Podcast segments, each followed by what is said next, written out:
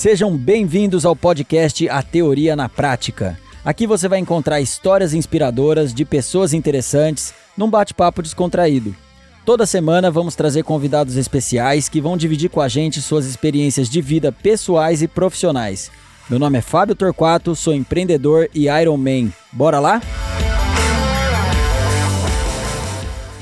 Minha convidada hoje é técnica de enfermagem e ficou mais conhecida internacionalmente durante a pandemia do coronavírus, quando se tornou um símbolo da luta contra a Covid-19, salvando vidas em sua comunidade Parque das Tribos, na capital amazonense. Além disso, ela faz parte de um grupo de mulheres empreendedoras que revolucionou as atividades de empreendedorismo comunitário, lançando uma coleção de roupas inspiradas em grafismos ancestrais. Ela é uma jovem liderança indígena do Amazonas e líder indígena do povo Witoto. Vou conversar com a Wanda Ortega Witoto. Seja bem-vinda, Wanda. Obrigado, muito obrigado, Fábio, pelo convite desse diálogo que é importante para a gente aqui também.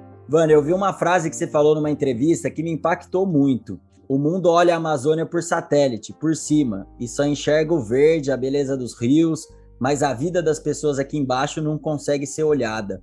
E isso me trouxe uma reflexão sobre os povos indígenas e também o quanto nós somos ignorantes em relação a isso. Então surgiu a ideia de convidar você aqui para falar um pouco mais sobre esse assunto e trazer mais conhecimento, mais clareza sobre isso. Então, obrigado por aceitar o nosso convite, tá? E eu já queria que você começasse contando um pouco sobre você de qual tribo que você veio, qual a localização e até que ponto vocês estão integrados com o modo de vida ocidental, capitalista, ou seja, como é ser índio nos dias de hoje? Eu sou uma mulher indígena vinda às margens dos rios Solimões, aqui no estado do Amazonas. A aldeia que eu venho é a aldeia Colônia, onde vivem o meu povo é o Itoto, né? A gente fala etnia para povos é, ou povos originários, né? A gente também está numa desconstrução de alguns conceitos. Então, tipo, índio, a gente não gosta mais de ser tratado, né? Então, uhum. é, somos povos originários e o meu povo é o Itoto. Eu faço parte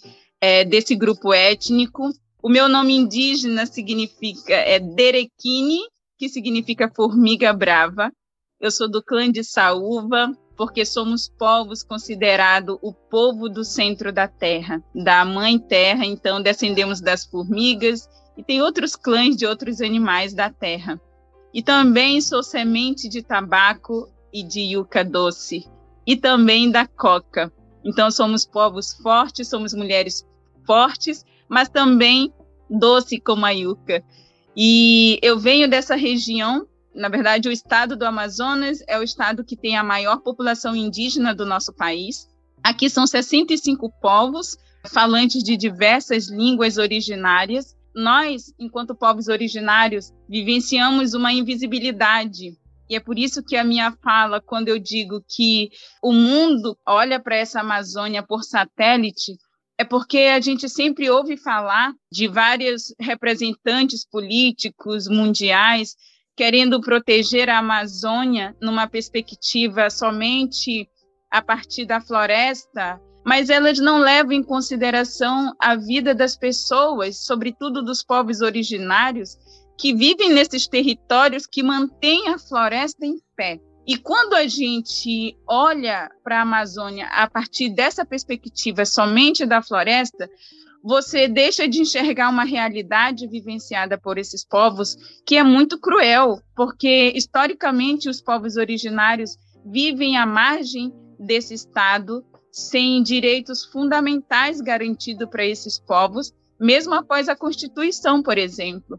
Né? Na Constituição foi garantido para todo mundo, inclusive em dois parágrafos para os povos indígenas especificamente, o direito de existir somente, porque antes da Constituição, nós não tínhamos direito de existir nesse Brasil. Nos anos 70, os povos indígenas eles estavam fadados à extinção, porque eram, éramos muito povos. E hoje somos apenas 305 povos resistentes e a nossa cultura sofrendo um impacto muito grande. Então, eu, eu venho de uma geração de uma extrema violência. O meu povo aqui no Rio Putumayo, porque meu povo é originalmente da Colômbia, esses povos tiveram que fugir para o Brasil numa tentativa de sobrevivência do genocídio no período áureo da borracha, onde se pensava um desenvolvimento econômico é, para a região do Amazonas, né, da Amazônia brasileira, peruana e colombiana, dentro dessa perspectiva da borracha ser o,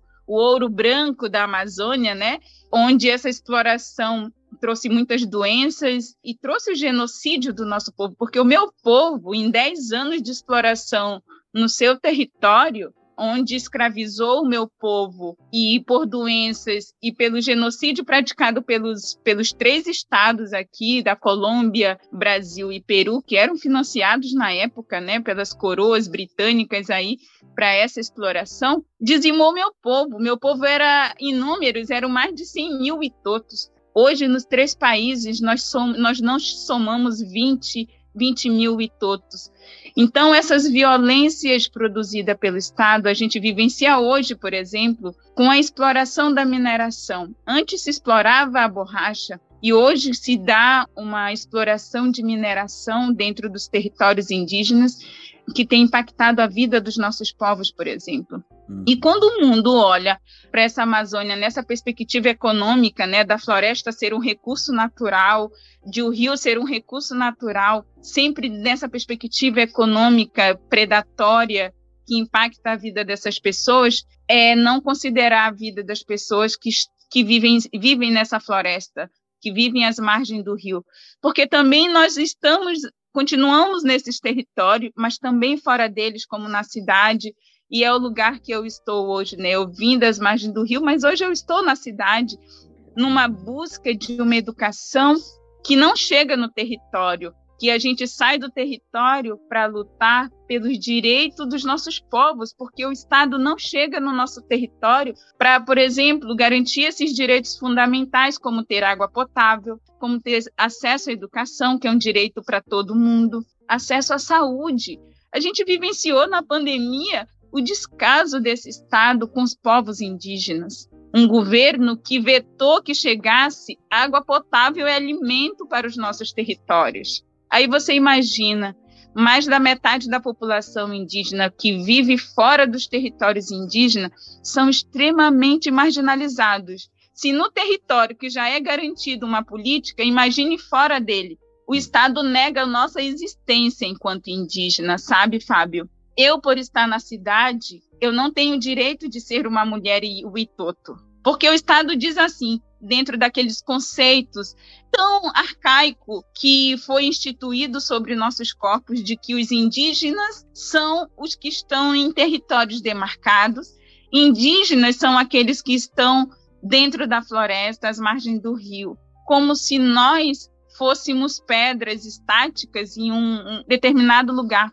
E nós nunca ficamos em lugares fixos por muito tempo, porque nós temos um entendimento da relação da terra, do território e da floresta. Nós não podemos ficar muito tempo dentro de um território. Nós sempre transitamos em todos os territórios. Nós não éramos, nós não tínhamos essa necessidade de estar fixo. Isso foi um projeto da ditadura militar fixar os indígenas em um território limitado que tem gerado doença, que tem não tem condição de fazer plantio de roça, porque se você planta constantemente no mesmo território, essa terra fica fraca, fica improdutiva. Sim. E hoje, essa limitação de território, né, mesmo que a nossa luta seja por demarcação de território, porque hoje não há território para indígena, então a nossa luta é por demarcação, essas demarcações limitadas fazem com que a insegurança alimentar desses povos seja gigantesca. É inacreditável você ainda ter relatos de territórios que crianças morreram por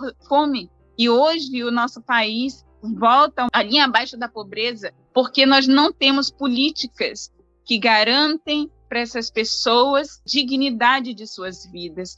E, sobretudo, os conflitos fundiários que têm se intensificado, que têm dado continuidade a um projeto genocida é, para os nossos povos. Nós conseguimos, através de muita luta, a ocupação de alguns espaços nessa sociedade que é através da educação.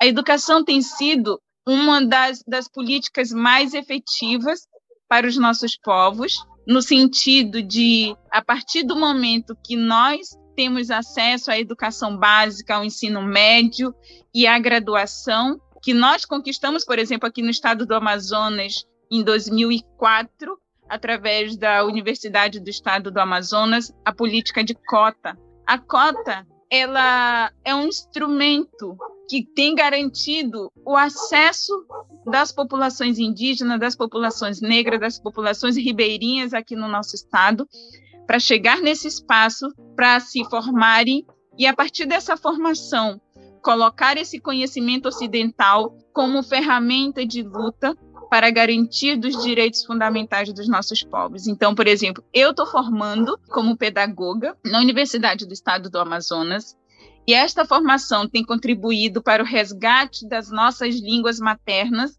é, do meu povo, que a língua do meu povo também foi arrancada de nós, assim como foi arrancado os nossos territórios, a nossa identidade, a nossa memória e até o direito de existir. Mas a partir do momento que a gente compreende, e eu acho que a educação tem esse papel de nos questionar sobre a nossa própria existência, porque eu me torno uma pessoa consciente do meu lugar enquanto uma mulher todo a partir do momento que eu entro na universidade.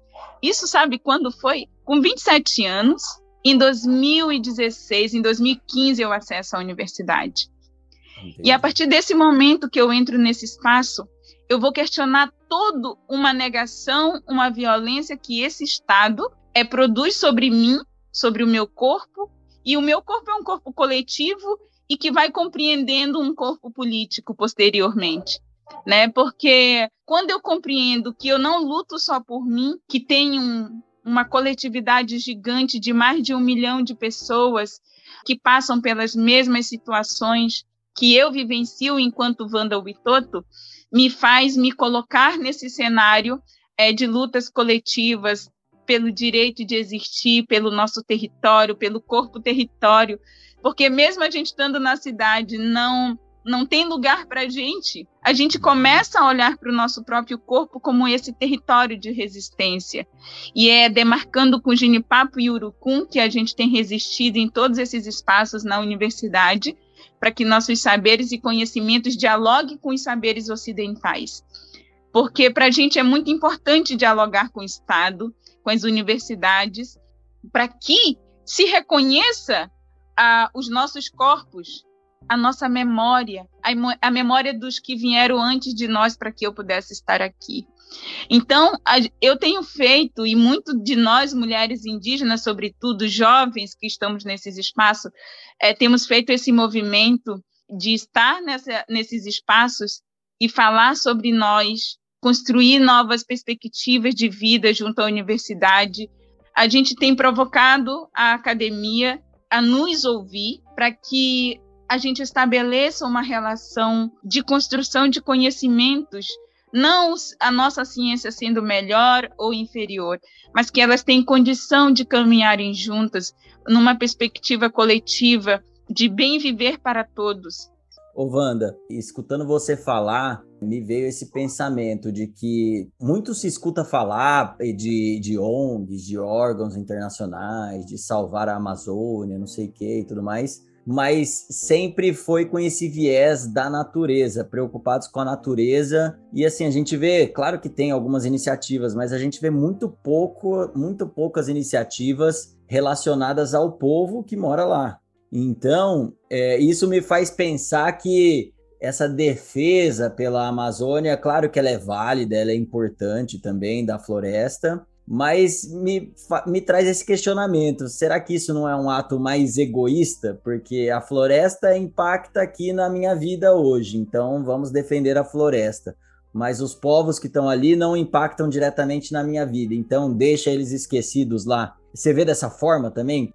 Tem organizações que têm desenvolvido trabalhos muito importantes com alguns povos, né, uhum. sobretudo na defesa dessa Amazônia, porque também no Brasil a maioria das medidas de proteção territorial, das questões ambientais, elas se dão numa imposição internacional para que se garanta esses direitos da floresta, da natureza e de uhum. povos indígenas. Mas a gente vê que uma parte de algumas organizações que falam em nome da Amazônia, elas não estão preocupadas com as pessoas. A nossa provocação é no sentido de não, não é que não seja importante proteger a floresta, ela é fundamental. Mas olhar para as pessoas que cuidam dessa floresta, porque há pessoas cuidando dessas florestas que não são cuidadas.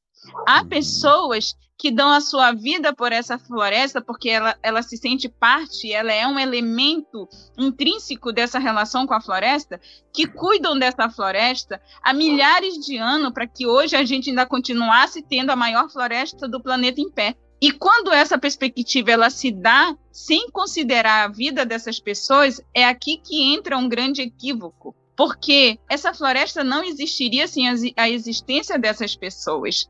Então, o quanto é importante garantir dignidade, segurança, porque esses povos vivem ameaçados por garimpeiros, essas pessoas vivem é, ameaçados por pesca ilegal, por madeireiros que entram nos territórios, que entram na floresta e querem arrancar tudo dela. Então, proteger a vida dessas pessoas é proteger a floresta, é proteger essa Amazônia. Por isso que a nossa provocação, a minha provocação é nesse sentido, de quem quer proteger a floresta, primeiro proteger a vida das pessoas que cuidam dessa floresta, porque a vida dessas pessoas são fundamentais, porque se tiram essas pessoas da floresta, é claro que haverá destruição, haverá poluição e não haverá floresta.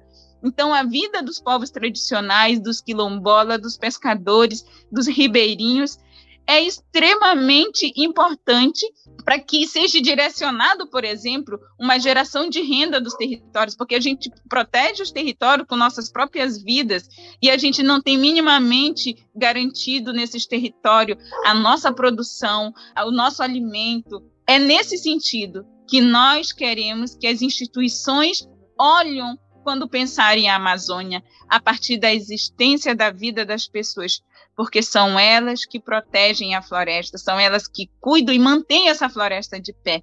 Então é nesse sentido que a gente se coloca. Legal.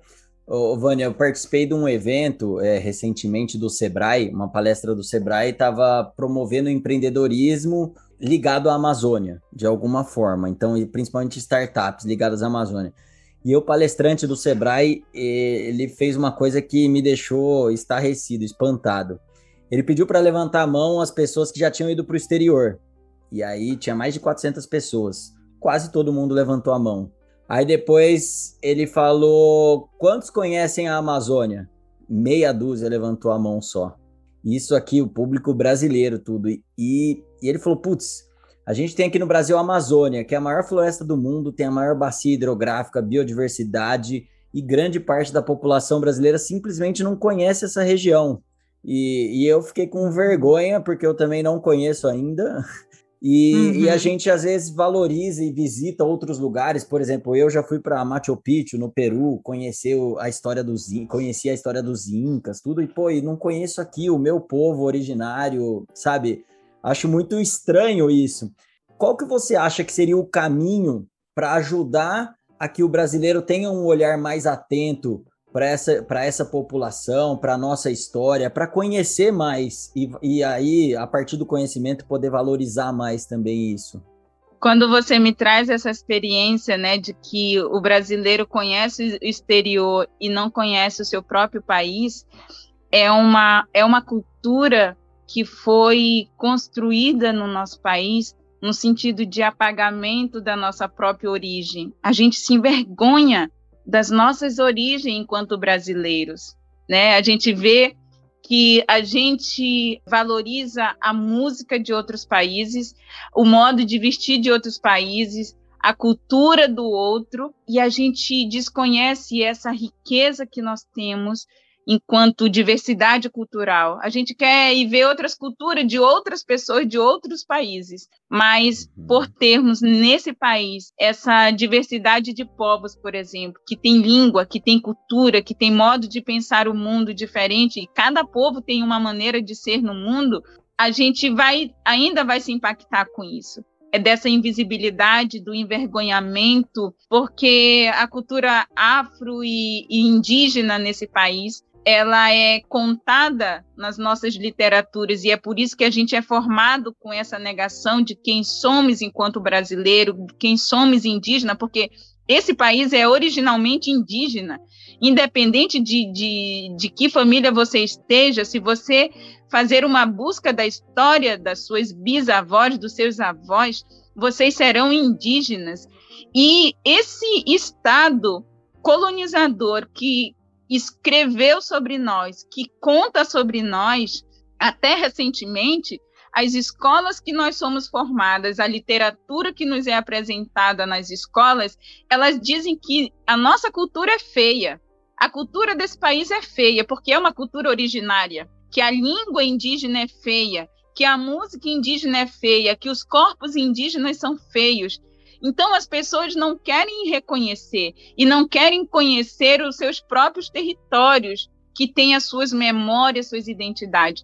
Quando você me diz que um evento de 400 pessoas e que todos já foram no exterior e não vieram na Amazônia ainda, é porque as pessoas, quando dizem que a Amazônia só tem índio, né, que é uma palavra que usam muito ainda, as pessoas fazem de outros estados nos fazem perguntas tão idiotas que assim a gente precisa. Eu estou num processo de fazer essas escutas e essas perguntas, respirar fundo, acolhê-las e respondê-las, porque a gente precisa desconstruir esses conceitos que criaram sobre nós.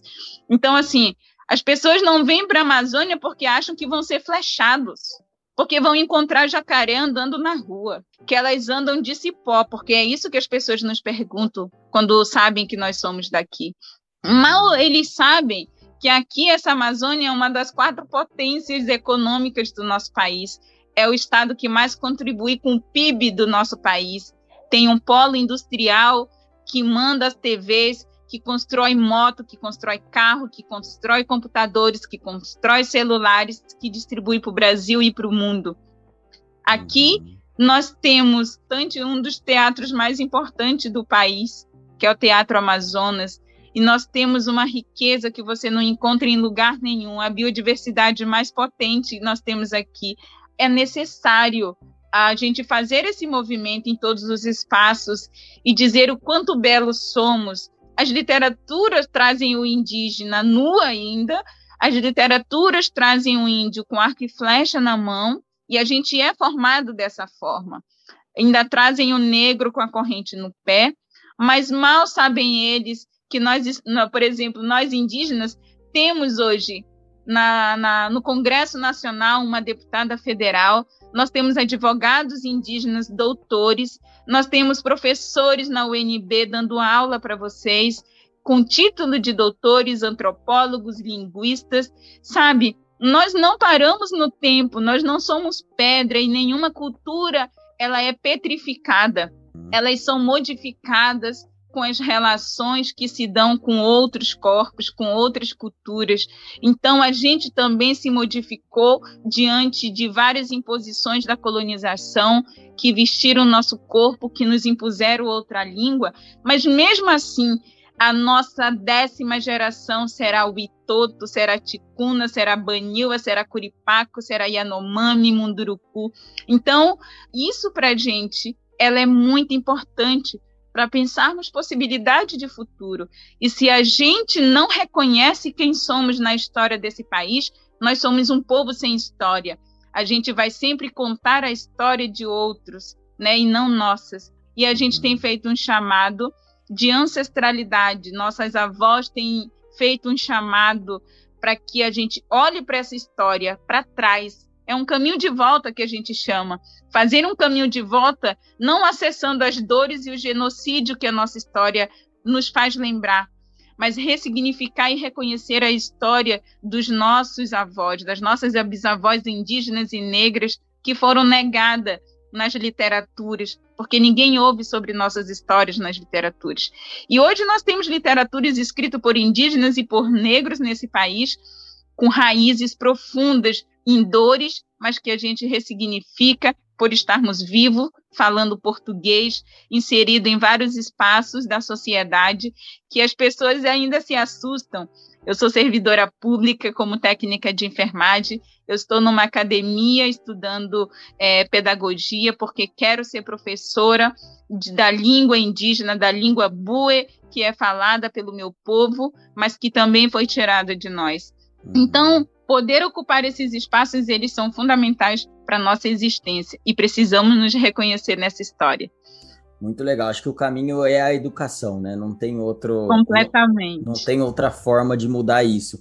E eu acho que também é, faz parte desse processo uma das iniciativas que você tem também de querer entrar na política porque eu acho que precisa ter essa representação, é importante também para a gente começar a, a ter projetos, mais projetos nessa área, para ter um reconhecimento maior. Queria que você falasse um pouquinho aí dessa, das suas ambições aí com relação à, à parte política. Você é pré-candidata, né, a deputada federal. Como você acredita que vai poder ajudar estando lá dentro do governo e tendo um acesso maior aí às, vamos dizer, a raiz do problema, né?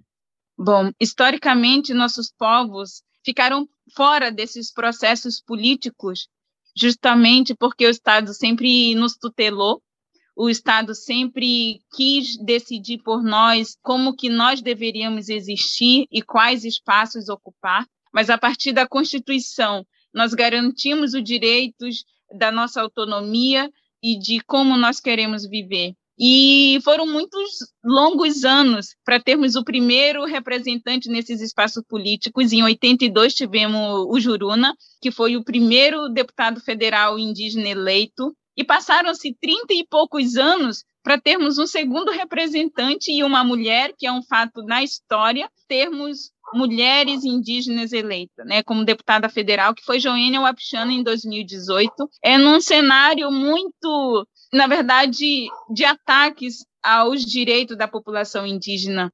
Então, nossos sagrados levaram Joênia Wapichana para esse espaço para ser uma ponta de lança para a defesa dos nossos direitos, que certamente nesse atual governo foi onde mais retrocedeu os direitos de proteção ambiental, de demarcação de terras indígenas e, sobretudo, de ataque aos territórios indígenas.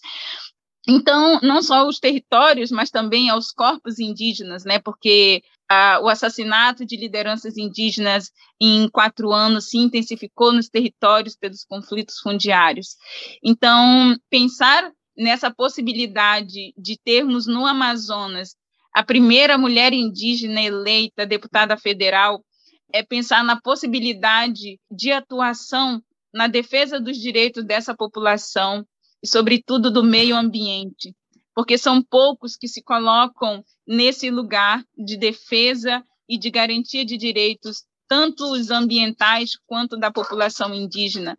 Então, a gente compreende que é necessário nós ampliarmos essa representação é, nesses espaços de tomada de decisão, porque são lá que todas as decisões tomadas têm impactado as nossas vidas, não só enquanto indígena, porque uma decisão dentro desses espaços de poder, elas afetam toda uma sociedade e nós, povos indígenas, temos nos afetado muito negativamente pelas decisões tomadas pelos outros, que não têm o compromisso com nossas vidas, com nossos direitos, com nosso território.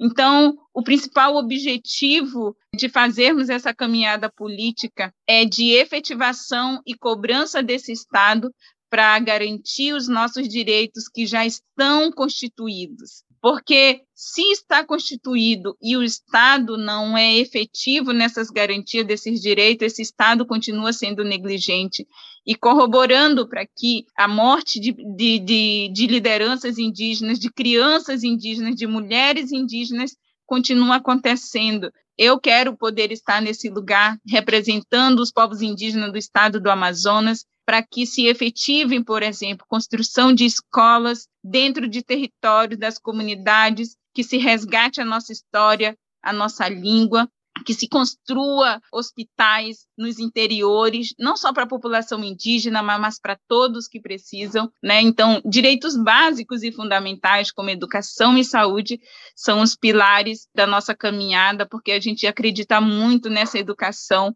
uma educação transformadora que nos faz reconhecer enquanto indígena nesses espaços. Então, é necessário que se votem em indígena para esse espaço, porque quando nós lutamos, os direitos são efetivados não só para indígena. Quando a gente luta pela educação enquanto movimento indígena, a gente melhora a educação para todas as escolas. Quando a gente garante o direito à moradia, é para todo mundo, porque isso é um direito constitucional para todos. Muito bem, muito bem. Wanda, para quem quer conhecer você mais, entrar em contato, você quer deixar aí seus, seus contatos, rede social? É, isso é muito importante, Fábio. As pessoas que estão nos ouvindo se conectarem com nossas redes sociais, porque hoje ela é a principal ferramenta de comunicação do trabalho que nós estamos fazendo, da luta que nós estamos enfrentando e também das conquistas que nossos povos, diante dessas lutas, vão sendo conquistadas. Então, acompanhe a gente nas redes sociais. Eu estou no Instagram como Wanda Witoto, no Twitter, no Facebook. A gente está ocupando essas plataformas como ampliação de nossas vozes. Então, é muito importante que todos acompanhem aí. Maravilha. O Itoto com W, tá, gente? W-I-T-O-T-O. Wanda, a gente vai encerrando aqui o nosso bate-papo. Eu queria agradecer demais você pelas reflexões. É algo que não vem naturalmente para a gente, como você falou aí. É, a nossa educação, a, é, a nossa criação foi formada de uma forma e que acabou excluindo esse conhecimento e essa realidade que existe em relação aos povos indígenas. Então, muito legal você uhum. trazer esse um pouco mais essa reflexão aqui, e aí fica a cargo de cada um ir atrás também e, e buscar esse conhecimento. Recomendo que todo mundo siga a Wanda aí para saber um pouco mais. E, mas essa reflexão foi muito importante para mim e eu espero que para quem esteja ouvindo a gente também. Então, muito obrigado pela sua participação, Wanda. Agradeço muito. E as pessoas que vão nos ouvir, que elas assumam o compromisso de ser aliado da causa indígena, da importância de lutarmos juntos, a sociedade de lutar junto por direitos fundamentais para os nossos povos, que certamente nós teremos muito benefícios coletivos, porque a nossa luta ela é coletiva. Então, os benefícios se darão coletivamente, porque a nossa luta aqui, enquanto povos dessa Amazônia, tem garantido a oxigenação desse planeta, tem mantido as suas vidas tendo possibilidade de ter um clima equilibrado no mundo. Então, o quanto é necessário vocês também se colocarem à disposição da defesa dos direitos dessa população que ainda são violentadas. E nesse período político, aonde você estiver, é, no estado que você estiver, procure apoiar as candidaturas indígenas, que isso sim vai fazer uma grande diferença no nosso país se tivermos essas representações nesses espaços de poder, porque lutaremos por direitos coletivos e direitos coletivos contemplam a mim e a todos vocês. E para você que está até agora com a gente, espero que tenham gostado.